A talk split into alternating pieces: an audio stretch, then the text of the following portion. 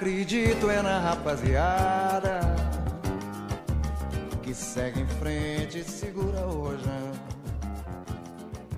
Vascaínos e Vascaínas, aqui quem fala é Rafa Santos, o Freud irônico, esse mesmo lá do Twitter, Freud underline irônico, onde você sempre está em contato comigo para a gente debater sobre vários assuntos, mas principalmente sobre aquele, aquela paixão, aquele amor que nos une, que é o Clube de Regatas Vasco da Gama. Estamos chegando aqui na sétima edição do Freud Implica Escuta, sempre trazendo um convidado ou uma convidada de alto nível para a gente discutir e implicar sobre temas que nem sempre estão aí na mídia, temas que muita gente às vezes não sabe, não conhece, não são abordados, mas que são importantes para acontecer aquilo que a gente mais gosta, né? Que é o time, que é o futebol, que é o gol, que é a bola rolando. Tem muita coisa importante para a gente entender para isso acontecer. E é por isso que de vez em quando eu implico com muita coisa, que é para saber como é que essas coisas são feitas. E aí, implicando, eu vou descobrindo, e quando eu descubro, eu compartilho com vocês aqui no nosso podcast. Então, assina o podcast, me segue lá no Twitter para a gente poder ficar sempre em contato. E hoje eu estou com um convidado mais que especial. Se você não conhece ele diretamente, eu tenho absoluta certeza que Vascaíno como você é, Vascaína como você é, seguramente você já lidou com ele em algum momento da tua trajetória nas redes sociais. Hoje nós vamos conversar com Guilherme Neto ou então Gui Neto, como ele é mais popularmente conhecido no Twitter, ou ainda o famoso Neto, ele que é coordenador do marketing digital do Clube de Regatas Vasco da Gama. Então, quando você viu ali aquela informação sobre uma futura contratação, sobre os novos uniformes, aquela divulgação de uma parceria, aquele teaser sobre um patrocínio e você foi lá comentar, dar o seu like, deixar sua curtida ou fazer a sua implicância, de alguma forma você teve em contato com o Neto e ele vai contar para a gente como é que foram aí esses momentos, como é que é essa interação com a torcida e vai trazer para a gente muita informação de qualidade que eu te convido a acompanhar comigo. Eu tenho certeza que você vai gostar. Então, ó, vem com a gente, porque aqui você sabe, a gente implica mesmo. Da moçada, que não foge da fera e enfrenta o leão. Eu vou à luta com essa juventude. Então é isso, Vascaínos e Vascaínas, como eu tinha prometido aqui na abertura do Freud Implica, nós estamos aqui hoje com o grande mago das redes sociais, do nosso gigante da colina, o cérebro que está por trás de tudo o que se passa nas nossas redes, enfim, nosso glorioso Gui Neto, o Neto. Meu caro, primeiro queria te agradecer aí por você estar comigo aí aqui no Freud Implica. Queria te dar as boas-vindas com um obrigado por você aceitar participar aqui desse bate-papo, dessa conversa dedicado e dirigido à nossa comunidade Cruz Maltina. Rafa, é, eu agradeço primeiramente o convite. É, já eu ouço muito o Freud Implica, eu falei, pô, quando pintou a, a oportunidade, eu falei, vou participar, é legal para a gente bater um papo, esclarecer algumas dúvidas que a galera possa ter, que eu sei que são muitas, principalmente nesse ambiente digital relacionado ao Vasco, sempre tem alguma coisa que a galera fica na dúvida. Acho que a gente vai ter um bom, um bom papo hoje. Legal, meu caro. Eu, eu queria, assim, de início, para a gente poder dar uma, uma uma abranger legal né, a tua história, falar um pouquinho de você para a galera que, que não te conhece, enfim, que, que te segue ali. Você sempre, eu sou, você sabe, já, já comentei com você em off, que eu sou um fã das suas frases enigmáticas, sempre ali sexta-noite, entra uma frase aí, como é que Twitter, ali, como é que foi você coloca ali enigmática, entrada no Vasco, como é que se deu esse teu encontro com, com o Vasco para você chegar e estar onde você está hoje? Então, Rafa, é, eu minha formação não é uma formação específica em comunicação ou publicidade, eu sou engenheiro, mas ao longo dos últimos 10 anos eu comecei a trabalhar nessa área de marketing digital É, passei pelo esporte interativo, onde eu via que a minha paixão era esporte e internet. Dali caminhei para o Sport TV, e no Sport TV eu tive uma boa oportunidade de pegar dois ciclos olímpicos, pegar Copa do Mundo, Copa das Confederações. Então isso acabou me ajudando bastante em ter uma definição de qual área seguir. Então eu optei por seguir a área de marketing digital. É, fechei a minha formação, mas continuei me especializando, fazendo cursos para poder ter parâmetro para poder discutir de, com igualdade de condições com os meus colegas de profissão, os meus colegas de atuação, no caso. Uhum. E aí, nessa brincadeira, acabou que eu passei sete anos no Sport TV, peguei Londres, Rio de Janeiro, as duas Olimpíadas, é, diversos campeonatos brasileiros, trabalhei muito tempo com futebol nacional, tocando ali, sendo responsável pelo Premier, trabalhei com combate, então eu tive uma boa base ali, uma boa cancha ali na Globosat, até chegar ao Vasco. E a minha chegada no Vasco ela foi bem, bem engraçada até. É, foi às vésperas ali da Copa da Rússia. Eu já tinha entregue todos os meus projetos lá no Sport TV. E por, por um acaso, eu sempre fui um cara que consumia muito o, o LinkedIn, que é uma rede que eu acho super interessante para estar tá vendo a, grandes outros profissionais que trabalham na área, colocando seus cases, explicando suas estratégias. E por um acaso eu tinha a galera do Vasco adicionada, por, por conta do meu relacionamento com o Premier e os clubes. E aí eu vi que pintou uma vaga para o Vasco.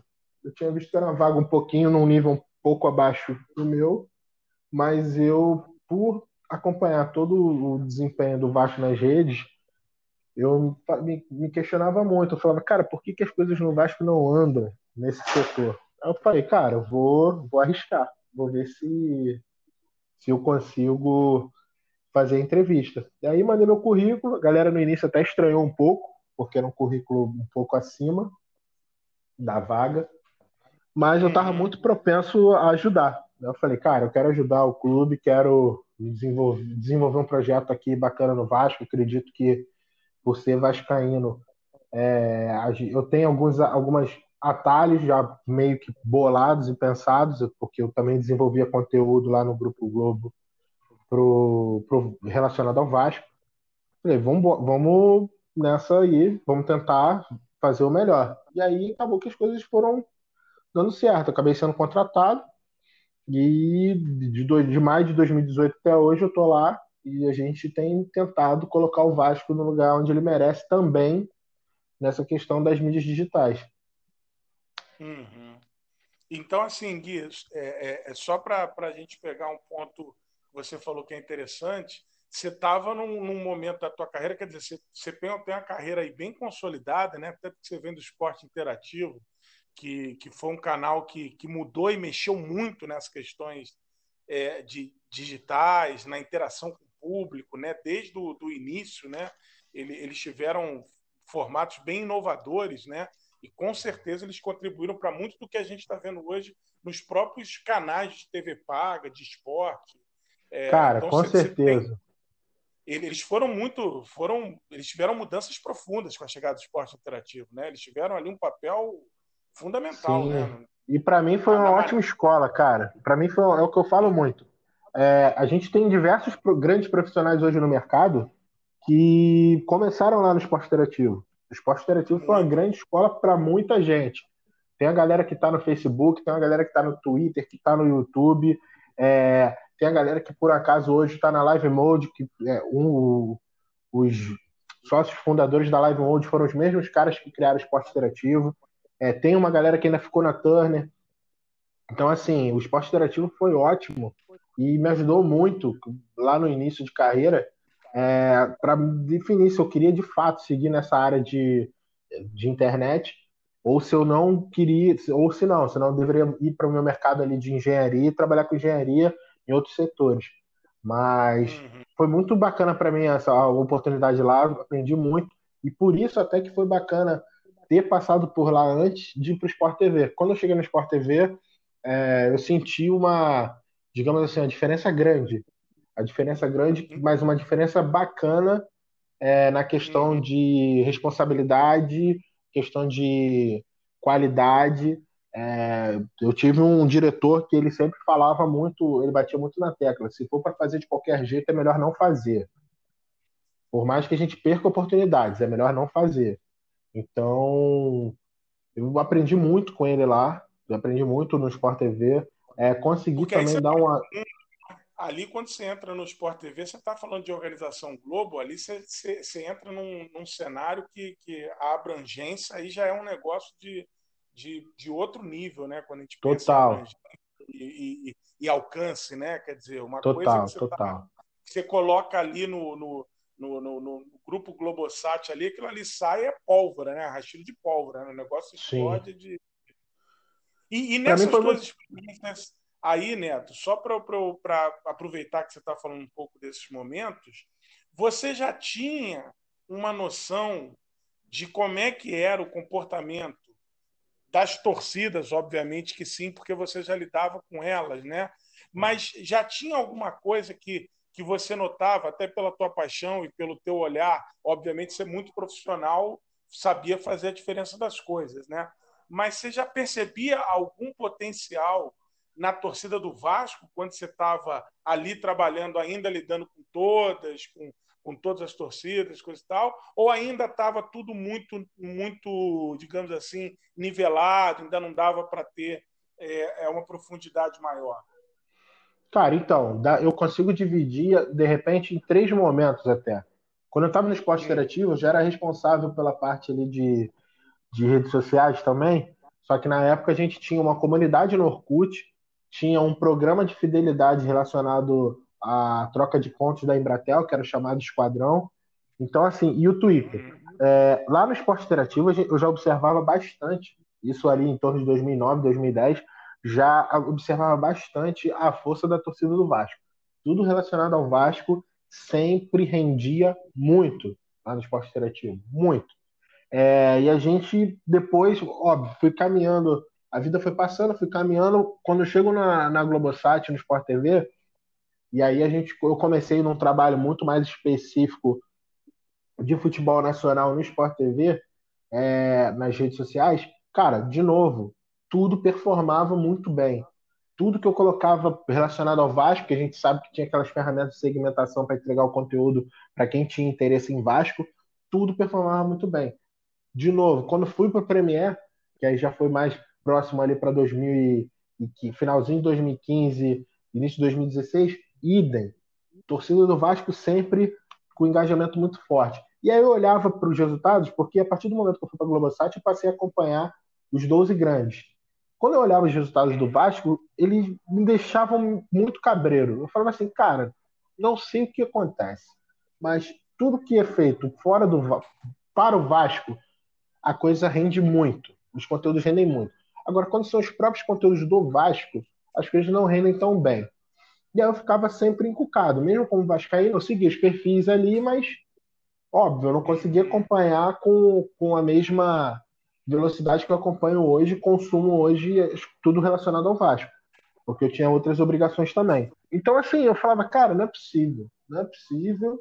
A torcida do Vasco, porra, é grande, tudo que o Vasco faz, a torcida abraça. Pô, eu, como Vascaíno, participei daquela açãozinha que tinha lá de colocar as mãos no. pintar a mãozinha no estádio, lá de São Januário, participei daquela iniciativa de, dos Herdeiros da Colina. Então, assim, se eu que era, digamos assim, um torcedor que não estava tão grudado ali no Vasco, como eu sei que tem um perfil de, de, torcedores, e é uma parcela grande até, de, como a gente chama, os heavy users. Eu sei que tem uma parcela Sim. muito grande de torcida que é o heavy user, ele consome Vasco o tempo todo se deixar. É, eu não entendia por que as coisas, os conteúdos do Vasco não rendiam tanto. Aí eu, pô, ao longo do tempo, depois de ter ido para o clube, eu comecei a entender um pouco. E aí, óbvio, não era culpa dos profissionais que passaram por lá, é, muito mais é, era uma questão até mesmo de visão do clube naquele momento. O clube na, não tinha uma visão muito, digamos assim, profissional relacionada ao digital. Então era, digamos, ah, tem que fazer, beleza, tem que fazer, tem que alimentar, tem que alimentar, mas não era prioridade, entendeu? Uhum, então, assim, uhum. é, pô, Trariava sei... até aquilo que, teu, que, o, que o diretor que você falou da época do Sport TV falava para você, né? Que ele falava que se era para fazer de qualquer jeito, era melhor não fazer, né? A situação pois do Vasco é. era, era o né? Era, bom, tem que fazer e vamos fazer de qualquer jeito só para cumprir tabela, né? Mais ou menos. É, eu, eu acho, eu acho, eu não acho que seja só, eu não acho que tenha sido feito para cumprir tabela. Eu acho que a, a galera tinha um pouco de medo de ousar, mas aí a gente porra, subentende, entende também que provavelmente todo o problema vinha da estrutura. É, a claro, estrutura claro. não era, era uma estrutura muito conservadora e ela não estava olhando como e não não estava olhando e não sabia como trabalhar direito aquela aquele ativo que é que são os perfis nas redes sociais do clube. Então, quando eu cheguei lá, eu comecei a entender muita coisa. Eu parei para olhar, vi que e assim até é, curiosamente olhando e não por culpa dos profissionais que ele passaram, mas quando eu paro para analisar, não tinha uma, digamos assim, uma estratégia de, de marketing de conteúdo, não tinha estratégia de conteúdo. Eu falei, bom, óbvio, tinha algumas coisas que eram basicamente, digamos assim, marcações de data e marcações de obrigações de jogo. Então eu falei, ah, cara, uhum. peraí, tá, tem coisa aqui faltando. É, e não tinha, digamos assim, um propósito. Era como era só informação não era entretenimento. É o que hoje eu sempre bato nessa tecla desde que eu me conheço por gente, estou trabalhando nesse segmento. O futebol é entretenimento, ele é esporte, mas ele é entretenimento, ele é negócio também. Então, assim, se você não tiver esse olhar mais criterioso, você vai começar, vai chegar um momento que você vai entrar num, num looping que você chega lá na frente e fala, para para se perguntar, mas por que, que eu estou fazendo isso? Você acaba se perdendo no teu objetivo. Entendeu? Então, assim, claro, não é claro. só informar, informar, informar, informar, informar, informar, informar. Não. Tem que ter uma estratégia por trás disso, tem que ter um objetivo. É, e graças a Deus as coisas. Eu tive muita liberdade para trabalhar. É, isso daí eu não escondo de ninguém. Eu tive ali o, o Bruno Maia, que foi meu vice-presidente de marketing, é, e ele me deu praticamente carta branca para desenvolver meu trabalho. Meu diretor, que foi lá, a, época foi o Carlos Costa, que me contratou também, ele entendeu que eu era um profissional maduro, que eu sabia o que eu fazia, sabia até onde poderia ir. Óbvio, é, no início, principalmente, vindo do mercado de entretenimento, que, pô, a questão dos memes, a questão das brincadeiras, a questão do humor sarcástico, a gente, isso pelos perfis, é muito presente em algumas situações torcedor ficou meio olhando torto assim, meio esquisito, não acostumado, aquela hum. ideia de aquela ideia do trivial. Não, isto é um perfil oficial de um clube centenário. Aquela comunicação, a galera esperava ainda muito uma comunicação, um modo de agir do perfil oficial como algo muito formal, muito, digamos, não é padrão, mas é muito formal, uma linguagem muito dura uma extensão do, de um papel muito conservador que existe no Vasco, né? Assim, Exato. Né? Então, Só que a minha ideia era que o perfil oficial fosse é, é, é, traduzisse isso, né? Assim, é.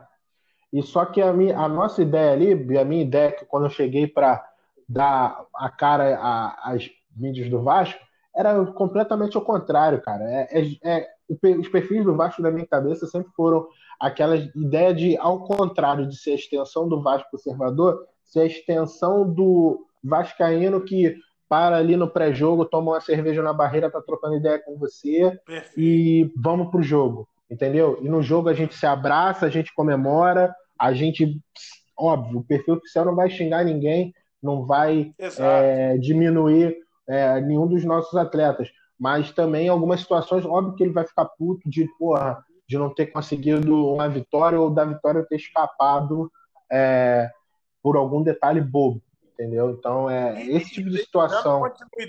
aquele grito da torcida, né? O Vasco é minha vida, é minha história, é meu primeiro amigo, né? Essa coisa do Vasco ser o amigo, né?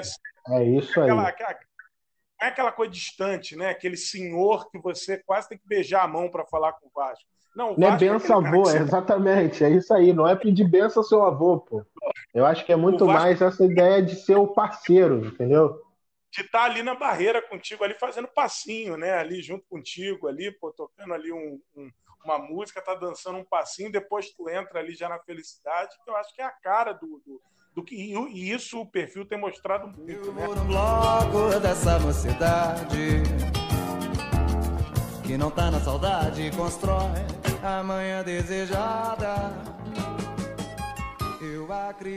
Você entrou numa, na, já no próximo item da nossa pauta que eu queria pegar, que era o início do teu trabalho. A gente está falando de maio de 2018. Maio de 2018 é um momento que o clube está passando por um, um, nível de fervura relativamente alto, né? Porque é o início da, da, da gestão com o, a, a situação da Lagoa, né, que tinha acontecido da, da vitória do, do, do, presidente Alexandre Campelo naquele formato, então tinha toda uma série de discussão e era um momento também de reabertura dos perfis sociais do clube de maneira é, ampla e irrestrita, né? Porque incrivelmente o Vasco vivia anteriormente com torcedores bloqueados pelos seus perfis oficiais, né? Você chega a participar dessa abertura ou quando você entrou já tinham aberto para todo mundo poder voltar a seguir os Vasco, o Vasco na, na, nos seus perfis oficiais? Cara, eu cheguei um pouquinho depois, bem pouquinho, porque eu ainda uhum. peguei um, uma raspa do tacho de ter algumas pessoas pra, de falarem, pô, eu ainda não, eu ainda continuo bloqueado, me desbloqueei aí, mas bem pouquinho. Uhum. Já tinham Entendi. feito isso. Mas, mas, você chega, mas quando você chega nessa tua transformação, nesse, nesse, nessa tua enfim, implementação de uma estratégia de, de fazer essa transição de um perfil informativo para um perfil gerador de conteúdo, para um perfil interativo. É, você passa por um momento em que tem a galera cobrando uma questão política muito forte, né? Como é que foi isso e o quanto isso impactou no teu trabalho ou você conseguiu driblar essa questão aí toda? Porque assim, tem uma coisa que a gente precisa citar que o, o, torcedor vascaíno ele vai lá no perfil do Twitter, né, que a gente sabe que é uma rede de altíssimo nível de reclamação, é, e, e, ele, ele acha que o perfil que, que o, o arroba Vasco da Gama é o cara que contrata jogador, né? Então, assim, cada um no seu quadrado, né? Quem contrata jogador é comissão técnica, é diretoria, é a vice-presidente de futebol. Agora, o perfil oficial do clube na hora que um, um jogador é contratado, o perfil oficial do clube tem que fazer a função de apresentá-lo. E apresentá-lo, obviamente, capitalizando para cima do, do, daquele atleta que foi contratado, né? Respeitando se é um, um, atleta que vem de fora, se é uma aposta, tentando manter ali os níveis, que eu imagino que tudo isso esteja dentro da tua discussão com, a equipe. Mas, assim, não adianta reclamar com o Neto porque que contratou o fulano de tal, porque assim, foi contratado por, uma, por outra avaliação, cada um no seu quadrado, né? O, o, perfil oficial tem que divulgar isso e divulgar isso de maneira para capitalizar para o clube. Então, assim, como é que você viveu aquele momento em que ainda tinha uma questão política muito forte e conseguir fazer essa transição nesse momento? Foi um desafio? Deu para driblar de boa? Ou, ou, ou não, não teve muito impacto para vocês? Cara, é, dizer que não teve impacto, você, pô, estaria mentindo. Até porque, a partir do momento que as pessoas também começaram a saber quem era a pessoa que estava por trás do perfil oficial, é, a galera começou a dar algumas batidas e tudo mais, e eu, garoto ou não, eu sempre entrei naquela ideia de que, cara, é, a gente tem que, se, tem que ouvir sempre. Eu, e continuo com essa política. Por mais que às vezes a galera é, ache que eu tô errado em fazer alguma coisa, ou tem algumas pessoas até que eu já vi alguns comentários assim, falando, pô, o cara acha que o perfil do Vasco é o perfil pessoal dele. E até por, por um tipo de alguns tipos de publicações que a gente faz às vezes. É, e não sou eu sozinho que faço as publicações, tem o Vini também, que porra, é um, é um companheiro de jornada ali que trabalha muito junto comigo, faz muita coisa bacana e é um dos grandes responsáveis também por, por todas essas transformações junto aos nossos conteúdos.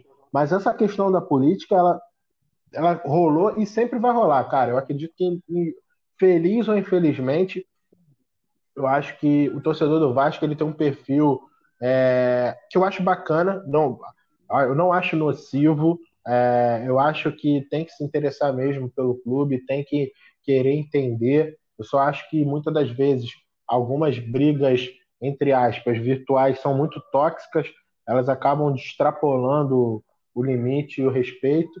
É, quanto ao perfil oficial, quando a gente estava começando a fazer a transformação ali do perfil informativo para um perfil é, muito mais de geração de conteúdo e interação, óbvio, tiveram algumas pessoas que deram algumas pauladas na gente, isso é normal.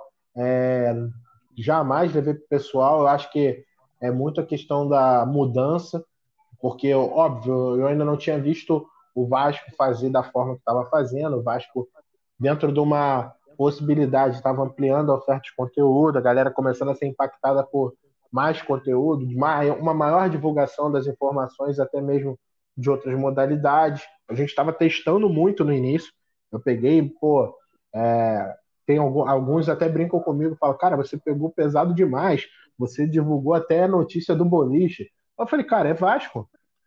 Eu tenho que divulgar, eu tenho que colocar para frente, eu tenho que colocar para frente todas as informações das modalidades, fute mesa, galera ficava pegando no pé, porque a galera muitas das, o torcedor, eu entendo, muitas das vezes ele torce para o Vasco pelo futebol, pelos resultados do futebol, é, também é uma questão de relacionamento afetivo com pai, mãe, avô, tio, é, e, todo, e na maior parte do tempo ligada muito ao futebol. Só que o Vasco ele é muito maior que o futebol. Então, na medida do possível, a gente sempre vem tentando dar essa ampliada na oferta de conteúdo. É... E assim, cara, a parte política da galera chegar ali e reclamar, ou até nem só política, mas a galera reclamar sobre contratação A, B, C ou D, não me, não me afeta, eu não me importo. É, eu, vou, eu vou ficar mais puto da vida se o cara não fizer nada, não comentar nada, não falar nada, porque aí vai me mostrar um outro problema, que é o cara largando o Vasco de mão. E isso eu não quero. Eu, como Vascaíno, e hoje participando ali da gestão, fazendo algumas coisas relacionadas a, a, ao próprio clube nas, nas mídias sociais, eu acho que me dói muito mais ver o cara largando de mão, deixando de comentar, deixando de se interessar, do que ele externando a visão crítica dele. Ah, se ele estiver criticando, elogiando, para mim eu não tô, eu não tô, eu ainda não, eu não preciso, digamos assim, dentro do meu trabalho eu não fico tão é, impactado se o cara me elogia ou se ele me xinga. Eu fico mais impactado justamente por isso, pelo cara, peraí, os comentários estão caindo nas publicações, a galera já não está interagindo, por que está acontecendo, entendeu? Esse caso da galera largar de mão que seria pior. Então, assim, eu acho que as redes sociais do Vasco tem que ser sempre um espaço super democrático, por isso que a gente não bloqueia ninguém. Muita, quando a gente responde, a gente queria responder muito mais a galera, só que não dá pelo volume cavalar de notificações que a gente recebe, de comentários, mas algumas vezes quando a gente responde, a gente procura sempre responder os, os comentários mais a menos, porque não, não adianta nada a gente entrar numa, numa ideia de querer bater de frente com o torcedor. Porque normalmente esse cara que está fazendo a crítica, ele tem, tem um cara que faz a crítica de forma isolada? Tem. Mas normalmente o cara que faz a crítica, ele faz parte de um grupinho. E aí, muitas das vezes, o que, que ele faz? Ele faz aquela crítica. Se a gente rebate e talvez não fique muito claro para ele qual foi a nossa intenção de rebater, que é muito na, numa situação de você tentar é, conciliar do que pro, pro, é, propriamente dito você agredir ou responder na resposta, é, alguns às vezes pegam a coisa fora de contexto e aí dão aquela é, descontextualizada justamente para poder ter a, aquela oportunidade de gerar likes em cima da exposição que ele teve por um perfil gigantesco como o do Vasco está lhe respondendo. Então, uhum, para mim, assim, uhum. em suma, em resumo, é o perfil tem que ser democrático, a galera tem que falar o que ela quiser. Isso, para mim, é o mais importante. Entendeu? Eu quero a galera Isso é participando. É... Se, se ele não Isso participa, é... aí tá o problema. O problema tá ele não participar. Isso é muito importante, quer dizer, você. E, e assim, o que talvez é... às vezes a galera não, não fica tão claro, né? É que a, quando a gente fala de mídia digital, a gente está falando de, de ações que são relativamente novas e que estão em constante transformação. Né? Se você pegar, por exemplo, é, há 10 anos atrás, os, as próprias mídias, as próprias plataformas, elas tinham importâncias diferentes, diferentes do que tem hoje, né? Hoje a gente já está chegando aí com outras plataformas, enfim, provavelmente daqui a uma década a gente vai ter outras plataformas, algumas talvez já estarão até extintas, e, e, e isso tudo é, tem que estar tá lastreado por um objetivo muito claro, né? Assim, de você atingir determinados números, que não pode ser só o fale mal, mas falem de mim, quer dizer, se sair fazendo loucura, não vai ser uma coisa de, ó, oh, se, se vocês fizerem isso, o, o, Neto vai pintar o cabelo dele de, de, de rosa. Se vocês fizerem isso, a gente vai botar a gente vai botar uma banheira cheia de Nutella. Não adianta ser só nesse. Quer dizer, tem que ser algo que tem a ver com reputação da marca, com construção de valores, mas também entendendo que o perfil digital ele precisa é, ter um, alguns diálogos. Eu imagino que, que você tem essa diferença muito clara, né? Em cada ferramenta onde ele está, né? O Vasco que está no Twitter é um, o Vasco que está no Facebook é outro, o Vasco que está no Instagram é outro, e cada um tem a sua função, tem as suas métricas, tem os seus indicadores e, e, e tem os seus resultados, né? Que depois Exatamente, eu imagino, Rafa. vão Exatamente. servir para para endossar, inclusive, negociações comerciais, possíveis parcerias, uma série de coisas. Né? Acho que às vezes isso não fica tão claro para o torcedor, que é muito passional e acha que, pô, por que está tweetando isso agora depois de uma derrota? Ou porque ganhou de 1 a 0 e está comemorando, coisa e tal. E às vezes o pessoal não entende que tem mais coisa ali por trás, né? Pois é, Rafa. Pra... E eu acho o seguinte, cara, eu, eu, acho que uma, você tocou num ponto muito bacana, muito bacana, que é essa questão da estratégia multicanal. É, é, e é a estratégia que a gente tem hoje no Vasco. E te explico por que, que a gente tem essa estratégia multicanal também. Óbvio, a gente, quando eu cheguei no Vasco, eu percebi muito é, que a gente tinha um Twitter com um potencial gigantesco de, de resposta. Eu falei, cara, é, essa tem que ser, digamos assim, a minha principal porta de distribuição de informação. Por quê? Além do torcedor que ele está me seguindo no perfil, normalmente a gente sabe que o Net Vasco acaba capturando muito mais rápido as próprias informações que saem no Twitter do perfil oficial do que em outras redes.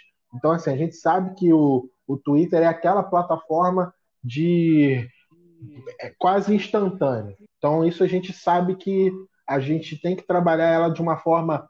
Quanto a gente trabalhar ela de uma forma mais leve, mais prática, é, uma, é, é o melhor retorno que a gente vai ter. A outra coisa é quando a gente entra no. Quando eu entro, eu vejo muito a galera reclamando assim: ah, pô, pode estar lá no Instagram, pode estar lá no, no Facebook. Alguns conteúdos a gente até publica igual nas, em todas as redes, quando tem a necessidade.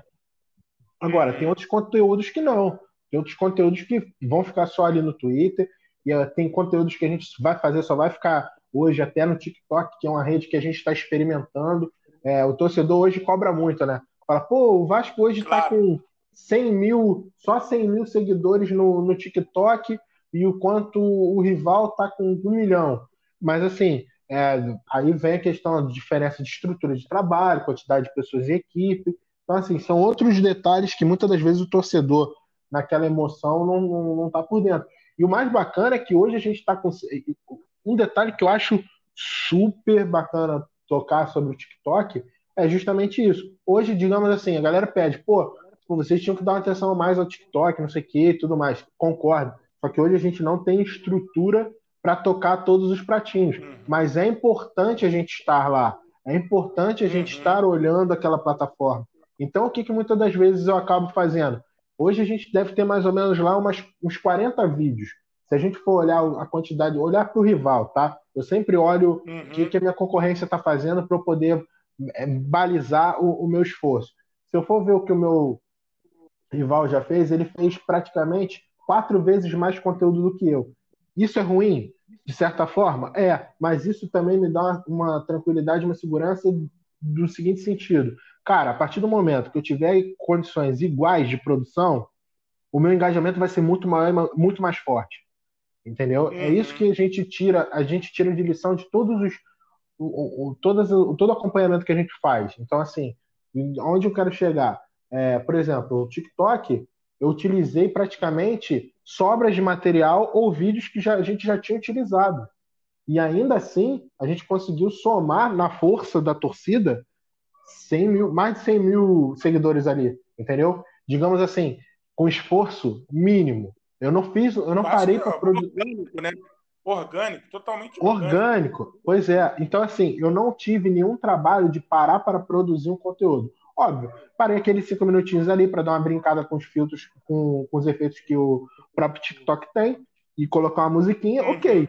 Só, mas assim, eu não tive o esforço de gravação, eu não parei para produzir o conteúdo ali.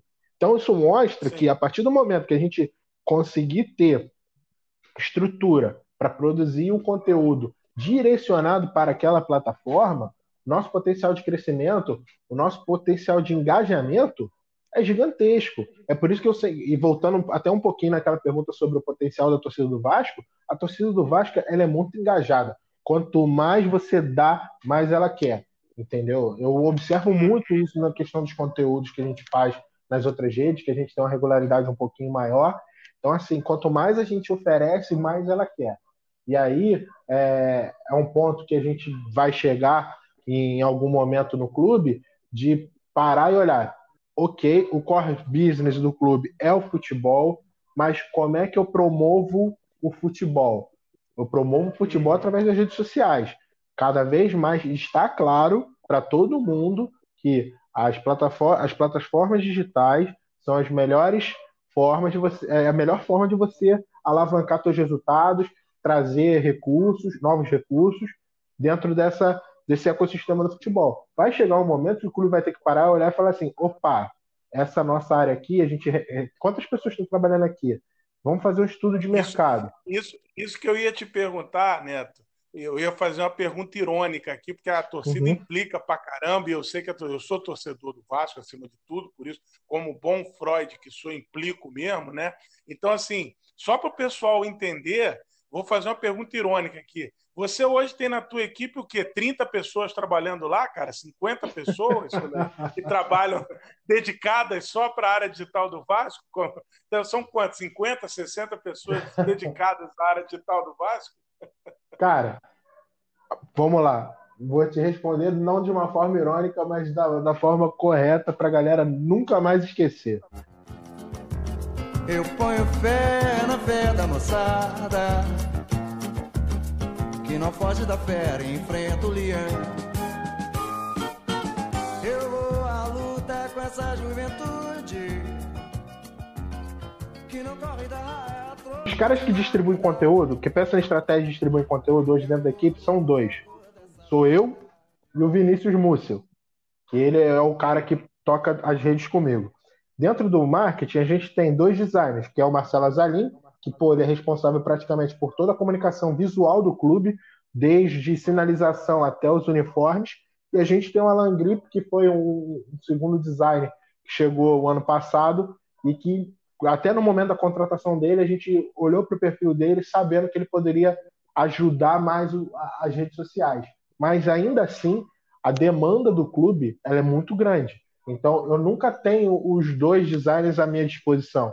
Então é sempre igual na, numa agência tradicional. Os caras Exato. têm a fila de jobs deles, entendeu? E o mais bacana é o seguinte: tem a Vasco TV. A Vasco TV é produtora de, de audiovisual. E aí eles muitas das vezes eles produzem alguns conteúdos, entregam para a gente fazer a distribuição.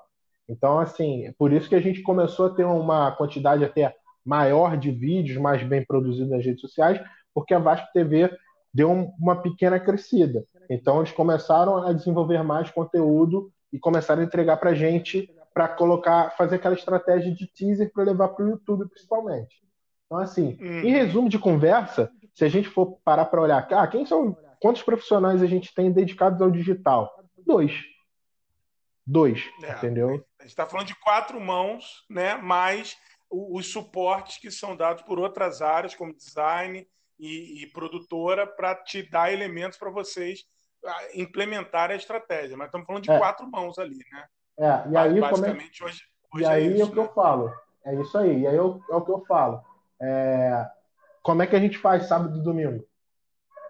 Como é que a gente faz feriado? Então, assim, é o que eu brinco com a galera. A galera muitas das vezes tem uma cobrança grande, mas ela não sabe que, pô, praticamente é, a gente, pô, muitas das vezes a gente se reveza em final de semana de plantão, porque não tem, não tem quem trocar. Se eu ficar doente, cai tudo no colo do Vini. É, se o Vini jeito. ficar se, doente. Se o Vini ficar doente, é, é, tudo no neto. Não tem, é tudo no neto, não entendeu? Não tem escapatória. Quem, quem, quem já, eu já trabalhei é, em. Fui por 14 anos sócio de agência, né, atendendo grandes clientes, mas uma agência pequena, né? Nós éramos é, três sócios e tínhamos um, mais uma pessoa trabalhando conosco, né?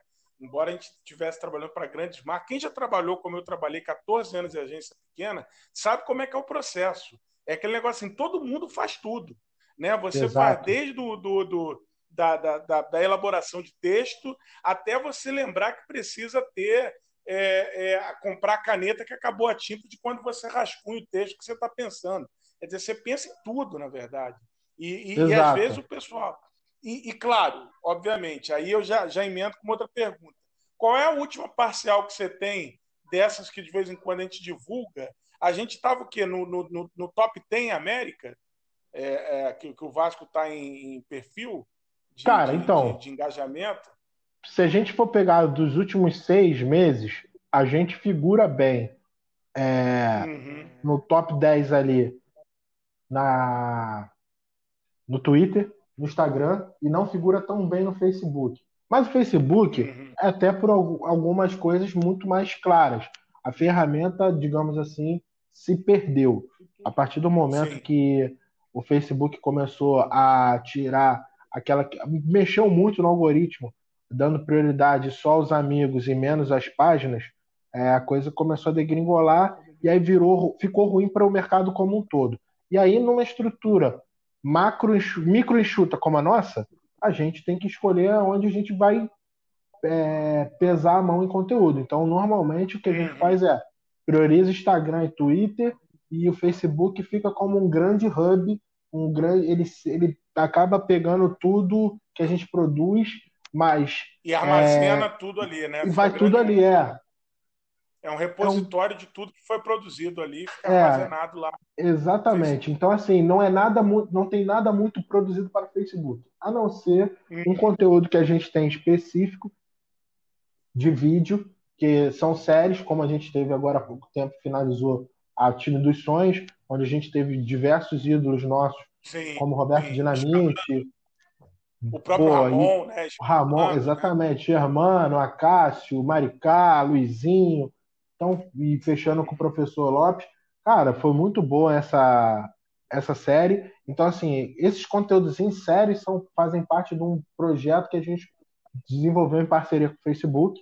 Então, é algo diferenciado do, dos nossos conteúdos. Tanto que é um conteúdo que ele é muito mais cuidado, roteirizado, é, e muito, o olhar dele é muito mais até da própria Vasco TV, porque é um conteúdo de vídeo. A gente aqui só pensa na questão da distribuição, auxilia ali na parte de artes e tudo mais, mas é, um, é aquele tipo de conteúdo que o peso e responsabilidade está todo muito mais na Vasco TV do que na gente. A gente só palpita.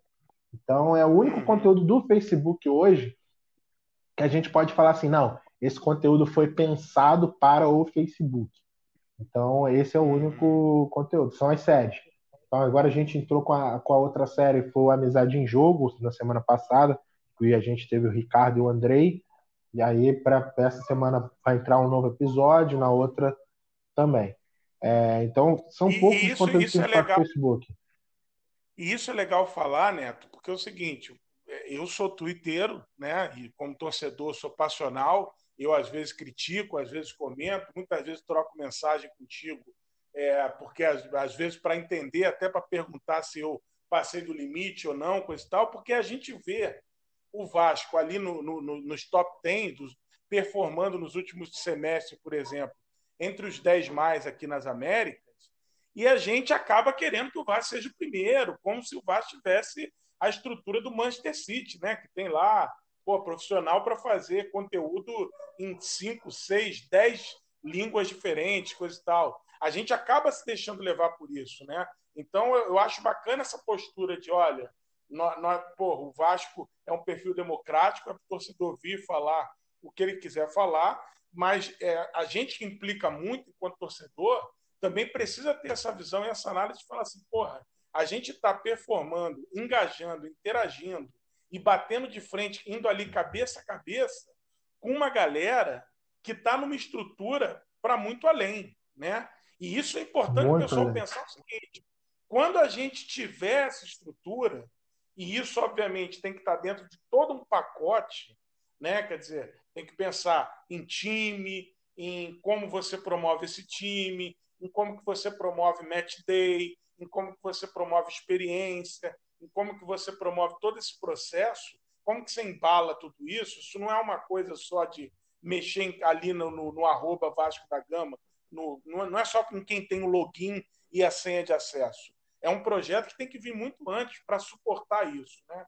E a gente vai ter uma possibilidade de, de, de estar tá disputando numa condição muito melhor. Porque se a gente está performando assim na dificuldade, se a gente tiver o um mínimozinho de estrutura, é, a gente consegue fazer uma coisa de, de, de nível muito profissional. E aí eu me reputo, por exemplo, ao que a gente teve recentemente, que foi o lançamento da, do, dos novos uniformes da capa, né?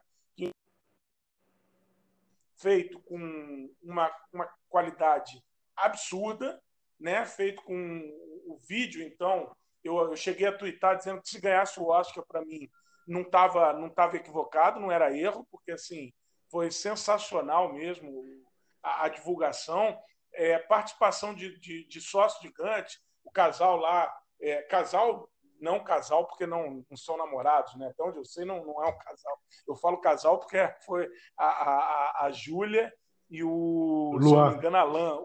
Luan. O Luan, né? É, eles foram os dois os sócios dois que, que foram... mais, mais jogos a São Januário em 2019 em 2019 foram a jogos né, em São Januário, o ano inteiro ainda jogos tiveram essa, essa representatividade da, da torcida ali participando, né? Teve o Babilônia, pô, fazendo um post maravilhoso, né? Falando de porra, como aquilo para ele foi na vida dele, né? Quer dizer, dando um depoimento tão tão humano, né? Porra, foi impactante aquele depoimento do porra dele falando de que ele não imaginava, um ano depois de estar passando por momentos difíceis, ele estava participando do lançamento da, da, da, da, dos uniformes do Vasco. Então, a gente está falando de um negócio muito alto nível, enfrentando problemas, como foram enfrentados de vazamento, né? em cima da hora ainda, ainda vem alguém ali, chega por trás com um carrinho, dá na canela, pô, chega ali em cima, no dia do lançamento, a galera ainda vem dar um carrinho por trás como foi feito, mas ainda assim chegando, batendo. Teve um momento, se eu não me engano, que nós tivemos cento e, 110 mil pessoas, né? Pico é, de, nosso, é, o nosso pico foi 111 mil. Eu estava acompanhando esses números. Cento, 111 mil pessoas assistindo. Um lançamento, lançamento de uniforme. Da, da, um lançamento de uniforme, né? Não é, não é que tá, não é que tá chegando o Edmundo está vindo jogar de novo no Vasco, né? mas não, não é que tá, o Juninho voltou a jogar e, e, e vai, vai voltar a bater as faltas. Ó, não, tá teve falando... clássico aí, teve clássico aí recentemente que não teve esses números. Que não, que não atingiu esse. É verdade. Então, assim, isso a gente está falando de uma galera que está trabalhando ali, é, na unha mesmo, ali, fazendo trabalho, fazendo tudo mesmo, se desdobrando, se dividindo, né? E, e, e a gente está lá nas cabeças. Então, quando a gente tiver estrutura, quem for pegar isso hoje, né, quem, quem chegar para pegar essa estrutura aí que você pegou, já pega num nível muito acima, né, num, em degraus muito acima do que quando você chegou. É, cara, agora Vasco, é, o que eu, é o que eu falo sempre. É, para o futuro, eu não sei para o futuro nos reserva, mas eu acho que assim, é, para frente, quem vier a, a tocar esse, esse departamento, essa área, ele tem muitos frutos bons ali, pra, muitos exemplos bons para observar e já tem uma estrada percorrida. E uma coisa que eu sempre faço questão, e vou fazer questão de, de fazer, é a gestão do conhecimento, sabe? Deixar tudo documentado, uhum. é, pô, organizado, para as pessoas che que chegarem lá e falar, pô, peraí, olha só, a gente foi por aqui, deu muito certo. Naquele, pode ser que, pô, nesse momento tal estratégia não caiba, mas no futuro você pode inserir isso daqui. Então, assim, quando você fala sobre a questão da, de estrutura é, e tá batendo de frente com concorrência, cara, é, é, se dá muito por um pensamento que a gente tem lá, na, lá no departamento. Isso o Vini é, é craque nisso também. A gente, cara, a gente olha o problema e vai para dentro, cara. Não, não tem essa de que, pô, ah, os caras, os caras, porra, podem ter 10, 15 pessoas a, a, a mais que a gente trabalhando. É aquele é um ditado que eu brincava muito na minha época de faculdade. Eles são grandes, mas nós é ruim, entendeu? Então a gente a gente vai para dentro e, assim, óbvio, não vou dizer que a gente trabalha todo momento com a faca no dente ali, extremamente motivado. Até se isso acontecesse, seria algo anormal para o ser humano. Óbvio que tem alguns momentos que a gente dá uma, dá uma relaxada, é, relaxada no aspecto de pô, não ir numa pressão tão alucinante como a gente foi em 2019. É, esse ano de 2020, principalmente, a gente pensou muito mais é, em ter boas histórias para contar é, organizar a casa. Justamente a gente sabe que esse ano é um ano eleitoral, ano que vem pode chega um novo presidente e a gente sabe que tem que deixar, como vascaíno, tem que deixar a casa organizada. Então, o que eu tenho conversado muito com a equipe lá é isso. É, a gente tem que deixar tudo certinho. Óbvio, os resultados são importantes demais. Tanto que, por exemplo, até brinco com a galera, eu falo, cara, os resultados que a gente teve aí no Twitter, principalmente é, no primeiro semestre, me pegaram até de surpresa, por mais que eu acompanhe. Me pegaram um pouco de surpresa, porque eu não esperava estar ali atrás do, do rival, entendeu? Óbvio, eu não vou falar uhum. sobre o trabalho do rival, o trabalho do rival é bom, mas a gente sabe também que tem estrutura, tem dinheiro para investir em tráfego, então é, é uma outra, digamos assim, é uma outra realidade, é um outro tipo de, de projeto que os caras estão desenvolvendo, projetos mais maduros, é verdade. Entendeu? E, e, tem um negócio também, né, Neto? Mas quem é do meio também sabe que eles também deram muita cabeçada ali, que teve uma galera reclamando pra burro ali, sim, né? eles cometeram sim, muita equipe. Sim. Eles cometeram quem e ainda é cometem. Meio, e ainda cometem. cometem tem muita. Quem é do meio, quem sabe ali que é da comunicação, sabe que eles cometem ali umas cabeçadas que você. Até quem tá ali fala assim, pô, como é que os caras com com, com essa, essa grandiosidade toda, se permitiram dar uma vacilada dessa, né? Sim. Mas é que para quem não é, acaba não, não, não, evidenciando tanto, né? É, cara, pra a gente, gente assim, que... a gente sabe que os vacilos ocorrem, sabe? Eu, e aí eu vou, pô, uhum. tem. O Vasco também já deu seus moles em algumas coisas, é, e eu nunca. O que, que você aprendeu, Neto? Cara, conta, conta pra, pra, pra, gente aí uma coisa assim, por exemplo, um, um caso. Então, tem dois que, casos, tem dois casos de... bacanas para contar. E, e assim, contar sobre vitória é muito fácil, né? Mas eu gosto de contar justamente uhum. os momentos que eu tive lições para aprender. Vou pegar o mais recente, que foi o do Dia do Índio, quando a gente fez uma publicação uhum.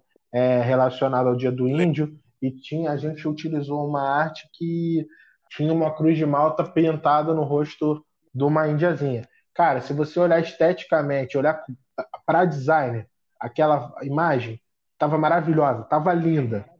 E o que, que acabou acontecendo? A galera levou para uma contextualização é, histórica que, óbvio, é, no nosso caso a gente deveria ter pensado, mas não pensou, a gente ficou, acabou ficando é, muito preso à, à imagem, à estética da imagem, do que propriamente dito do contexto histórico. Porque, na realidade, como a gente estava celebrando a questão do Dia do Índio, lembrando do Dia do Índio, a gente não não parou para não não é que não parou, é que na verdade a gente a gente sempre tem que ter um olhar maldoso quando a gente está fazendo o nosso conteúdo. Esse é um dos segredos que eu até brinco com a galera. A gente tem que sempre procurar a, a brecha maldosa que alguém pode fazer com o teu conteúdo para descontextualizar ele. E aí, nesse dia, a gente não, não teve essa maldade, não teve esse olhar crítico e maldoso é, e, pô, foi uma lição que a gente aprendeu, do tipo, cara, a galera começou a, a tacar pau, mas eu entendi a, a galera, quem estava fazendo isso. Primeiro eram torcedores. Aí quando a gente olha torcedores, a gente sabia que não eram torcedores do Vasco, mas de uma faixa etária um pouco mais, digamos assim, baixa de 21 para baixo, porque não sei o, que ocorre. Não, isso sou muito franco.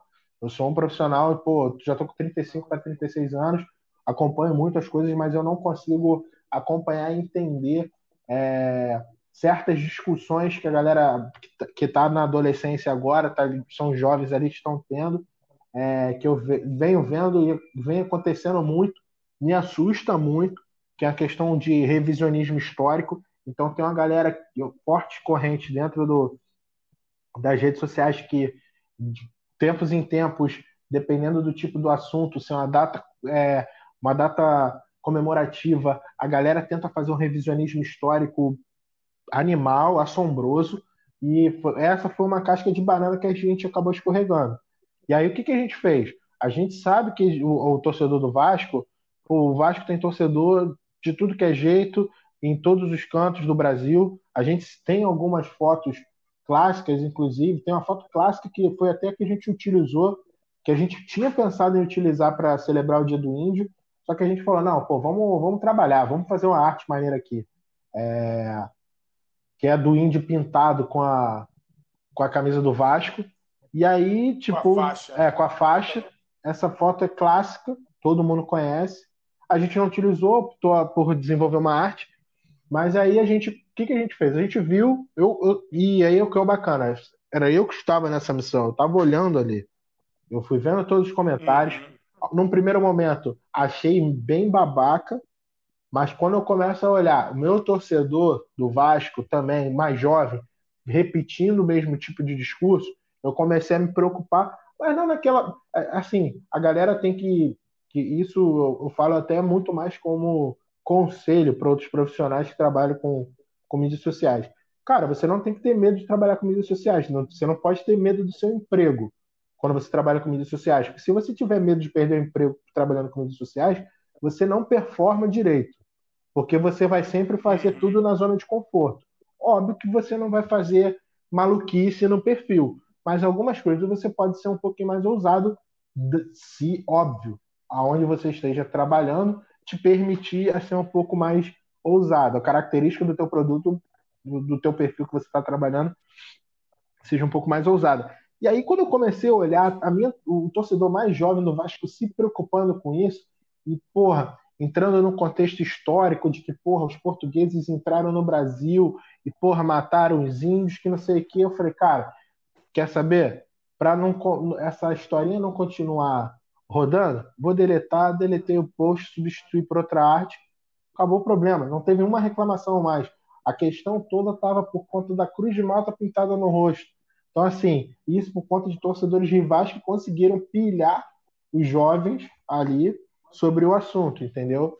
É o que eu vejo muito nas redes hum. sociais e no, nos diálogos hoje em dia é o cara vem com uma teoria, muitas das vezes vem com uma teoria, o cara nem procura saber se está certo, mas muitas das vezes até pelo cara escrever bem, a galera embarca e vai embora naquela teoria junto e começa a repetir ali no efeito manada, efeito papagaio, então, assim, esse foi um dos momentos que eu parei para pensar e falei assim, não. E aí é, a questão de tomada de decisão, não precisa provar ninguém se eu posso ou não deletar, eu mesmo deletei e, e rolou. Aquele que sabe que é meu coro da gente, que segura a batida da vida o ano inteiro. Aquele que sabe o sufoco de um jogo tão duro.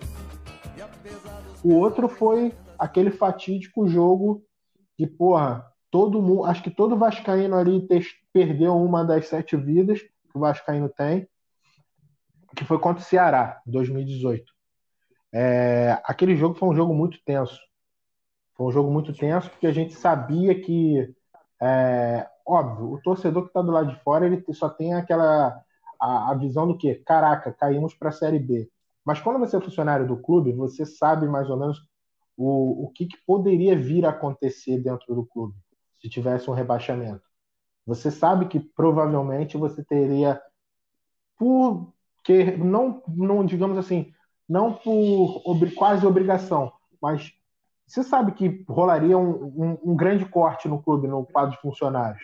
Até porque a gente hum. sabe que na Série B os recursos são bem menores. E o Vasco estrangulado do jeito que já está financeiramente, a gente sabe que ia ter que sangrar mais ainda, e aí iria para o corpo de funcionários. Então, assim, aquele jogo era um jogo com muita carga emocional. E, cara, eu vou te falar, eu porra, passei por momentos complicados no Sport TV, quando a gente teve dois dos rebaixamentos do Vasco, eu falei com a rapaziada que trabalhava comigo, eu falei, cara, eu sou o único vascaíno aqui do setor. Se, se vier acontecer, deixa que eu faça as publicações. Porque, assim, uhum. até a questão do texto tem que ser um texto respeitoso. E, que, e não é que eu vá ser babaca e dizer que os meus camaradas não eram profissionais. Mas eu acho que naquela hora ali, para passar um sentimento de dor para o outro vascaíno, só um vascaíno, entendeu? Então eu falei assim, cara, na, na, nessas publicações aí, eu que vou tocar. Eu fiz, fiz a publicação de 2013 e fiz a publicação de 2015. Foi, porra, horrorosas. Foram coisas que, assim, aquele tipo de tá no computador, faz a publicação, abaixa a cabeça, dá aquela chorada no teclado, dez minutos depois no máximo, porra, já tem que limpar as lágrimas ali e seguir trabalhando. Então, assim, complicado. E no jogo contra o Ceará, cara, era uma tensão absurda. É... E óbvio, o, o hate da galera ali, a galera tava reclamando muito do jogo, porque, óbvio, todo mundo sofrendo junto. E aí, porra, o que que aconteceu? Cara, eu meio que acho que foi o meu lado um pouco torcedor também que falou na hora, só que a gente toma as decisões nas redes sociais ali para quando a gente está acompanhando as partidas, são decisões que a gente toma em microsegundos. Eu soltei um GIF do Chaves fazendo, se benzendo. Cara, a galera caiu de uhum. pau. A galera teve uma galera que caiu de pau. E aí, óbvio, são vários níveis, né? Tem, pô, a galera que falou, porra, que é, meio que concordou, que teve um alto número de likes. Teve uma galera que reclamou, mas reclamou da situação do time, e tiveram alguns, e aí é o que eu falo muito, que às vezes a gente se estrepa é, entre a gente mesmo. Aí tiveram alguns influenciadores vascaínos que entraram naquela vibe de que ah, o perfil do Vasco nunca poderia fazer esse tipo de coisa. Nunca por quê? E o mais maneiro, Rafa, é que eu vejo o seguinte: hum. volta e meia, quando aborda esse, esse assunto, os caras que criticaram, hoje eles falam que eles estavam nem passando Wi-Fi, entendeu? Não passava nem é. Wi-Fi. Entendeu? Então, assim. Aquela bola na trave morreu muita gente ali. Exatamente. Então, assim, foi um momento ali que também eu apaguei e eu ainda pedi desculpas depois. Porque, assim, no meu, no meu entender, é, como profissional, como torcedor, eu não tinha errado, mas eu pedi desculpas por desabafar, entendeu? A questão foi essa. Pedi uhum. desculpas por tá passando uma agonia tão grande ali, sabendo de uma outra realidade que 90% da torcida não sabia, eu falei, cara, vou pedir desculpas porque a galera tá, tá, tá confundindo um pouco as coisas, tá entrando, no, descontextualizando a coisa, e aí eu falei, vai dar ruim. Uhum. Não, e eu acho interessante você trazer, você trazer esses pontos, Neto, porque assim, é, a gente está falando, nós estamos vivendo momentos de questões, de muitos debates, muitas revisões, muitas discussões, e, e, e o que é legal é a gente se colocar na posição de escuta e de tentar entender, né? Quer dizer, o, o, que a gente tem de história hoje e se questiona muito, eu que escuto e leio, ouço, é, procuro ver muita gente da, da, da, comunidade preta, coletivos, enfim, se, se questiona sobre é, a história brasileira que é contada para a gente, a história americana. Enfim, eu não estou aqui para negar e para dizer e para defender um modelo de história que foi estruturalmente contado para a gente até hoje. Mas o que a gente tem até hoje é que Vasco da Gama foi um navegador português que buscou cruzar, chegar nas Índias, coisas e tal, não sei o quê.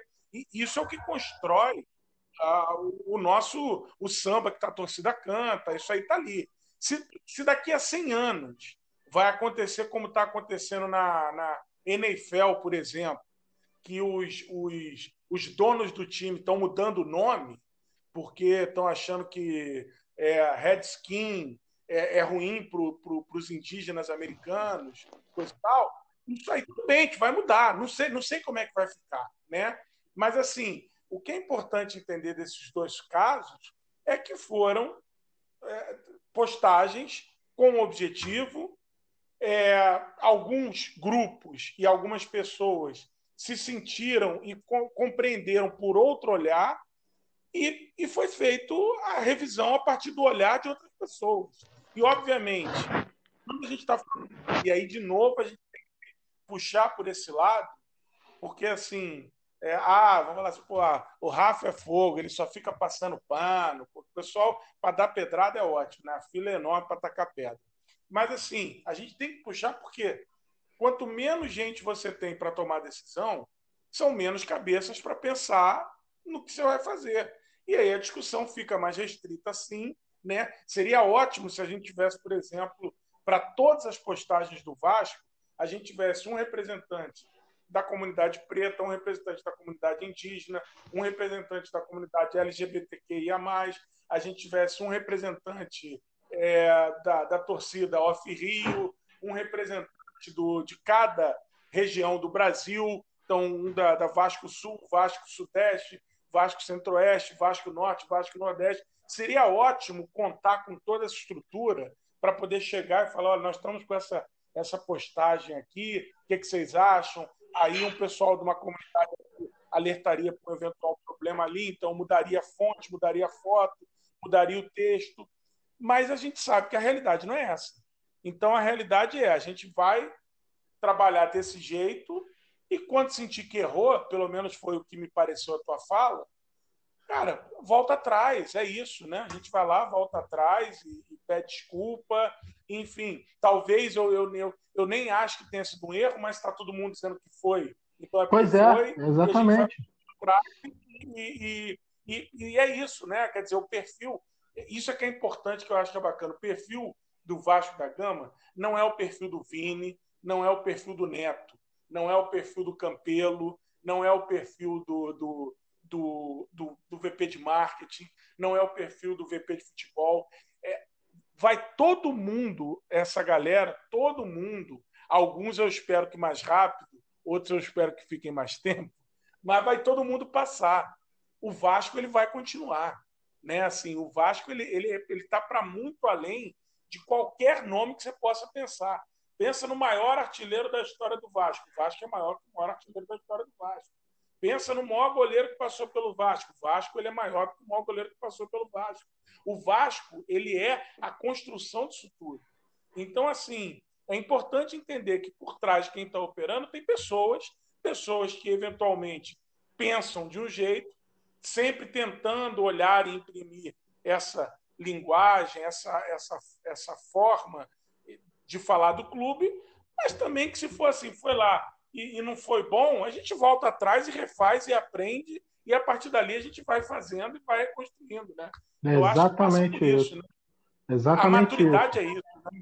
É, não adianta nada a gente achar que pô, vai acertar sempre, porque não vai acertar sempre.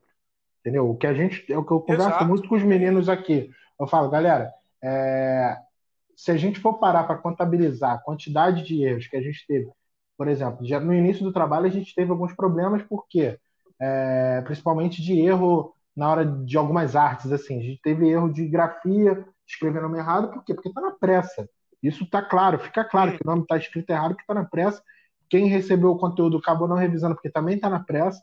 Mas assim, hum. ainda assim, quando a gente pega, eu falo muito, pra, olho muito para 2019, porque 2019 foi um ano muito, muito bacana para gente no digital. Se você olhar todas as iniciativas grandiosas que o clube teve, todas passaram pelo digital e todas foram junto com a torcida. Então, assim, é, existe um, uma coisa que, às vezes, eu participo, eu participo de alguns grupos né, relacionados a, a Vasco. E aí tem uma galera que, às vezes, quando eu dou uma opinião, falo sobre alguma coisa, aí a galera fala assim, não, mas se tudo que aconteceu tá na conta da torcida. Cara, eu vou te falar uma coisa, eu fico tão feliz quando a galera fala esse tipo de coisa, porque esse é o meu, o meu objetivo quando cheguei no Vasco.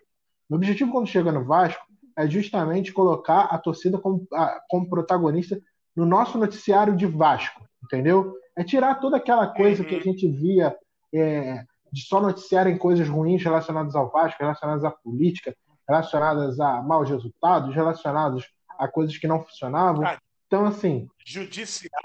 exatamente. Né? Aquele... Vamos colocar quem tem que ser protagonista nessa história toda, é o torcedor. É o torcedor do Vasco tem que ser protagonista. Então, assim, quando, às vezes a galera porra, vem até numa de discutir falar: não, mas tudo que o Vasco, tudo que foi feito, foi feito pela torcida. Cara, eu tô aplaudindo quando o nego fala isso.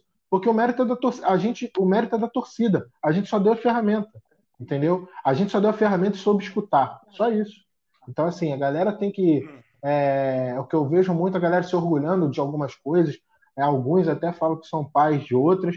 Cara, mas na verdade, é, é tudo. No, se fosse, ah, meu Deus, bater no peito, ah, pai disso, pai daquilo. Cara, tá tudo errado. Quem, quem faz. Eu, eu particular, isso é minha opinião, Guilherme, tá? Não funcionário do Vasco. Guilherme Neto, torcedor do Vasco e, porra, engenheiro. Eu acho que aquela pessoa que fica batendo muito no peito, se orgulhando de uma conquista que foi um coletivo que desenvolveu, o cara tá errado, entendeu? Ele tem que olhar, porque assim, se ele não, ele bate no peito e fala, eu conquistei isso, e pô, você vê que não, não foi você sozinho, não é uma conquista individual, é um clube. Pô, se você fala de CT de arrecadação, quantas pessoas doaram para o CT? Entendeu? Quantas pessoas participaram da adesão em massa? Quantas pessoas participaram da renovação? Então, assim, não tem pai da criança. Ah, não, fui eu que puxei a ideia da associação em massa. Pô, isso não existe. Entendeu? Isso não existe. Uhum, claro. Porque o que existe foi diversos vascaínos com a mesma vontade de fazer algo grandioso pelo clube. E o clube, do seu lado, estava oferecendo as condições para o torcedor fazer isso. É isso. Entendeu? Quem discordar disso, tiver visão contrária, beleza. Eu não vou discutir, não vou ficar chateado com isso.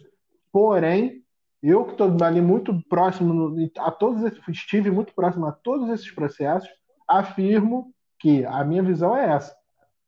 É vontade do torcedor do Vasco de fazer algo grandioso pelo clube e o clube dando as ferramentas para ele poder fazer isso. E em algumas situações, é, até mesmo as ferramentas que a gente deu, o, o, impacto foi tão grande, a vontade era tão grande, que nem essas ferramentas ah, suportaram direito o desejo do torcedor, entendeu?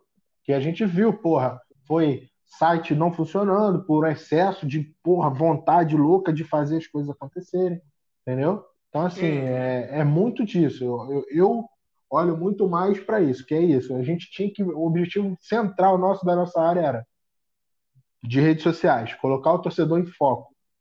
Se você olhar de 2018 para cá, tudo está relacionado a quem? Ao torcedor.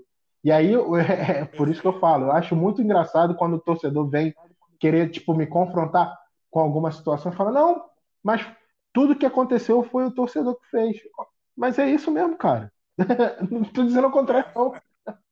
Entendeu? A gente não só. É, não, não, tá querendo puxar para a sardinha, para a brasa para a sardinha de vocês, não. Foi vocês mesmo. É, exatamente. É, é, exatamente isso. E eu acredito que o caminho do Vasco é esse. O Vasco sempre foi isso.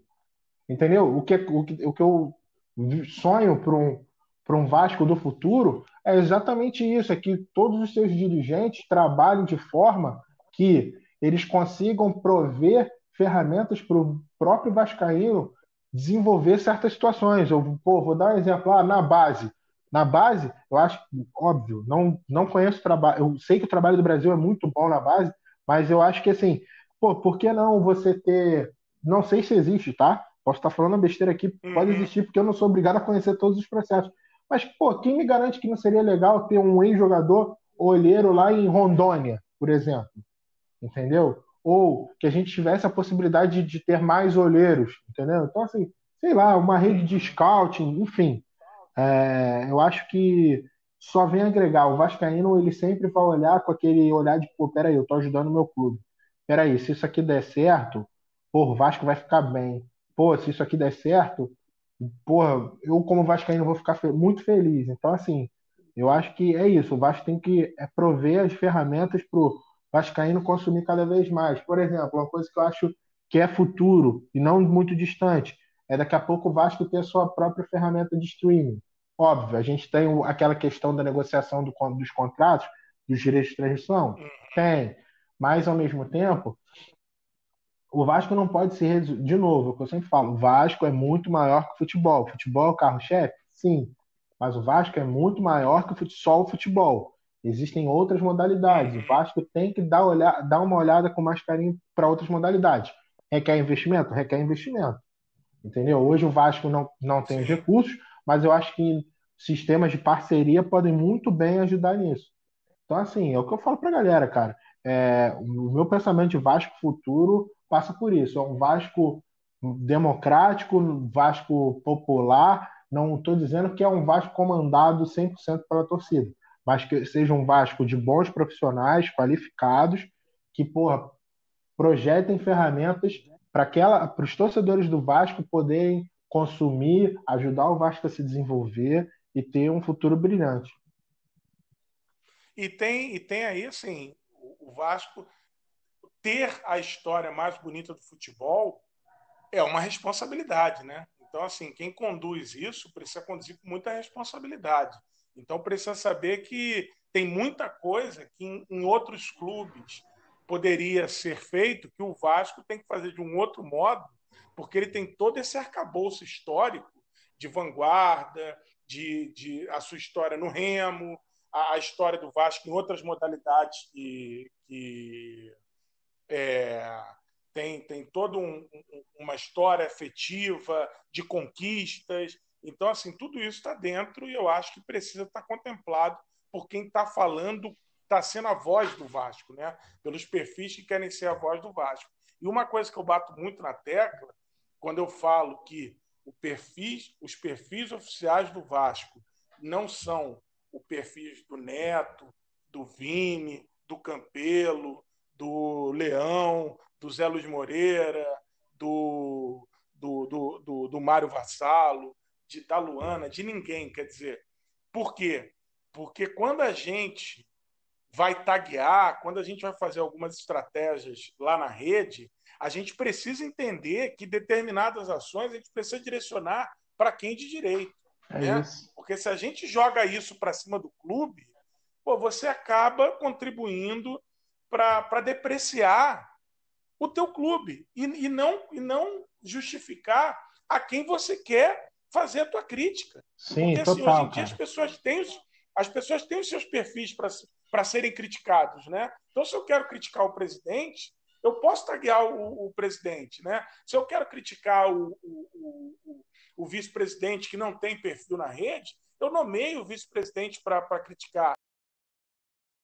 A torcida precisa também entender que ela tem esse papel de entender o que, que é uma crítica que pode ser construtiva para o clube, para um clube que está, como você falou no início da nossa conversa, para ouvir o torcedor e que quer botar o torcedor para falar mesmo, o torcedor tem que falar democraticamente, mas que também tem que ter a capacidade de diferenciar aquilo que vai servir só para depreciar o clube e que sequer vai chegar no nome que quer criticar. Assim, é um ponto é um ponto bem bacana que você tocou também, porque assim, é de fato, é porque eu acho que vamos também ser honestos, por mais que a gente tenha as mídias sociais já há algum tempo correndo e funcionando ao longo dos anos aí, a gente no Vasco, de certa forma, um projeto mesmo, olhando para o digital, é um projeto recente.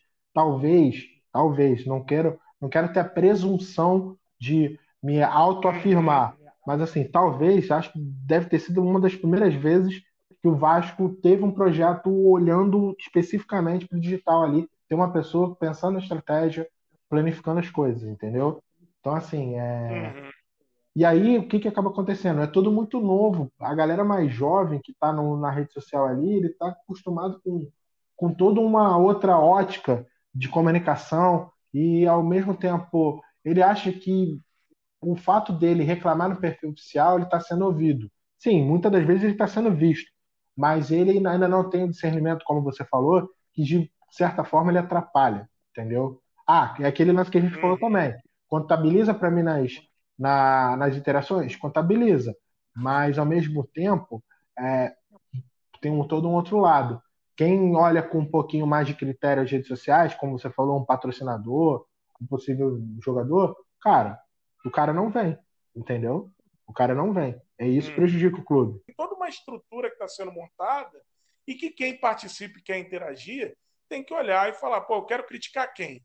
Eu vou, eu tô, eu tô querendo criticar a instituição centenária Vasco da Gama ou eu estou querendo criticar quem nesse momento é o gestor da instituição do futebol, do marketing, da comunicação, da rede social. Então, quem, quem é que eu estou querendo de fato criticar? E aí você procura para você poder fazer aquilo ali de forma correta e, eventualmente, não estar tá sendo um, um, um, cara que contribui para prejudicar aquilo que você mais diz amar, que é o clube. Né?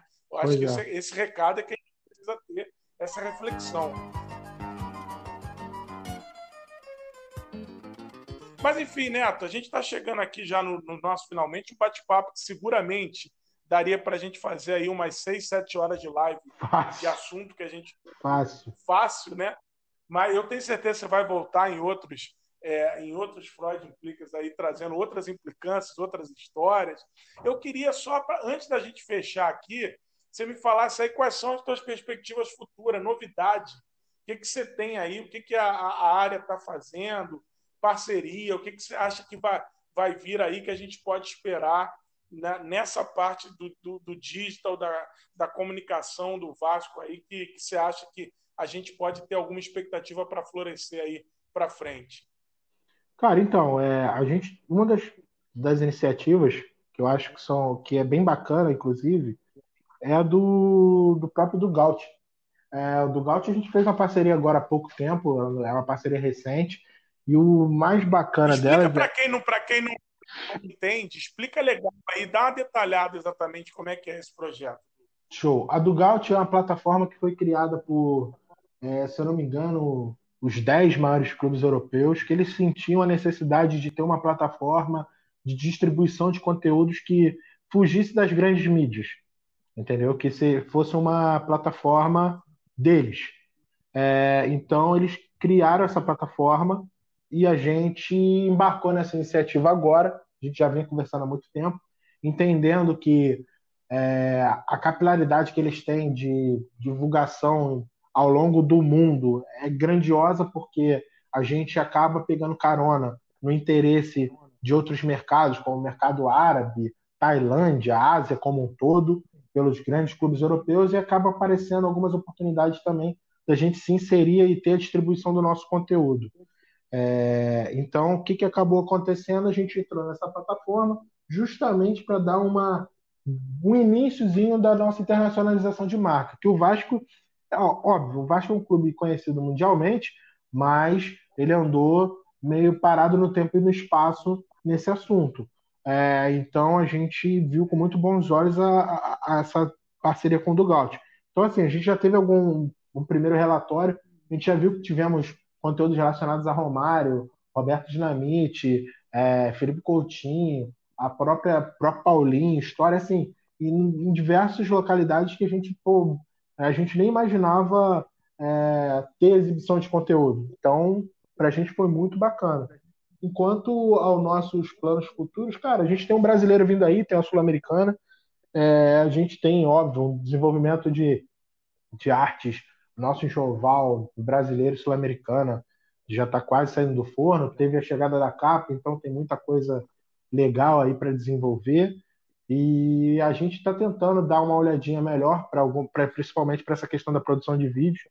Então não se espanta se a gente começar a ter um crescimento é, animal ali no, no TikTok. Então eu acho que essas seriam as grandes novidades aí para o restante do ano. É, tem o aniversário do clube agora, é, óbvio, a gente gostaria de fazer algumas coisas mais, digamos assim, rebuscadas, mas a gente deve ter uma linha de conteúdo bacana. Vamos ter a live. A live vai ser um, já vai ser um grande, uma grande fonte de conteúdo bacana. Então eu acredito hum. que uhum. a gente feche aí 2020 com a casa bem arrumadinha, com tudo certo e vendo como é que as coisas ficam para 2021. Beleza, Neto. Olha, eu queria te agradecer aí pelo tempo que você disponibilizou aí para conversar comigo. Enfim, esse é um projeto aqui que eu sempre ressalto, é um projeto pessoal, um projeto feito no mais puro amadorismo, né? Eu sou um implicante assumido, né, e um amador convicto do Vasco da Gama. Então, assim, é um projeto meu levar para a galera coisas que às vezes são, são muito bacanas que estão acontecendo no Vasco. Eu que sou um implicante ferrenho com o Vasco, né, ali um ácido crítico e ironia o tempo inteiro, mas também trazer coisas boas que estão acontecendo com o Vasco. Eu te agradeço e queria estender aí que você pudesse levar o, o, o, o meu abraço e o, e o meu agradecimento a toda essa equipe, não só o Vini que trabalha diretamente contigo, a galera do design, a, a galera da comunicação toda, né, toda a, a, diretoria de comunicação de marketing, porque o Vasco, na minha visão, aí quem está falando aqui é o Rafa, o Freud, é, o Vasco teve aí nessa, nesses últimos anos muitas coisas a serem censuradas, a meu ver, muitas decisões equivocadas, muitas manchas que vão ser assim inapagáveis na história do Vasco e que foram assim com muita tristeza que eu vi o Vasco vivenciar.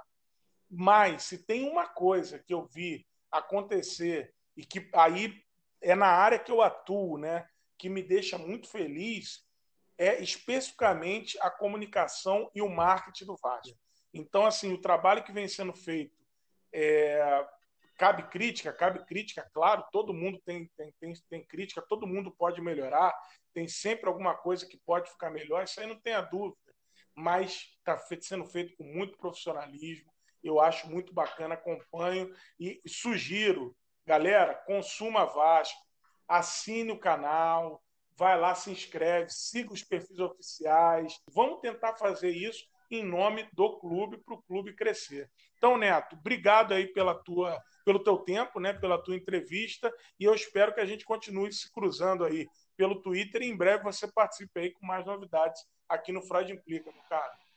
Cara, valeu, Rafa. É, galera, como o Rafa falou, qualquer coisa, tiver alguma dúvida, chama lá no, na, no Twitter. Eu sempre procuro responder a galera. Óbvio que às vezes acaba demorando um pouquinho, mas eu procuro sempre responder. E vamos fazer essa comunidade digital do Vasco cada vez mais forte que o nosso clube merece. É isso. Obrigado, meu caro. Um abraço. Valeu, cara. Obrigadaço.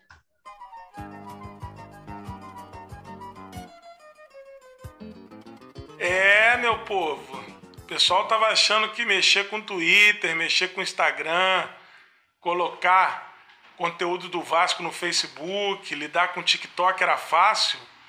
O negócio é pesado, requer trabalho, requer planejamento e a gente precisa estar muito ligado nisso porque o futuro dos clubes passa necessariamente por esse caminho. Essa conversa deixou isso muito claro.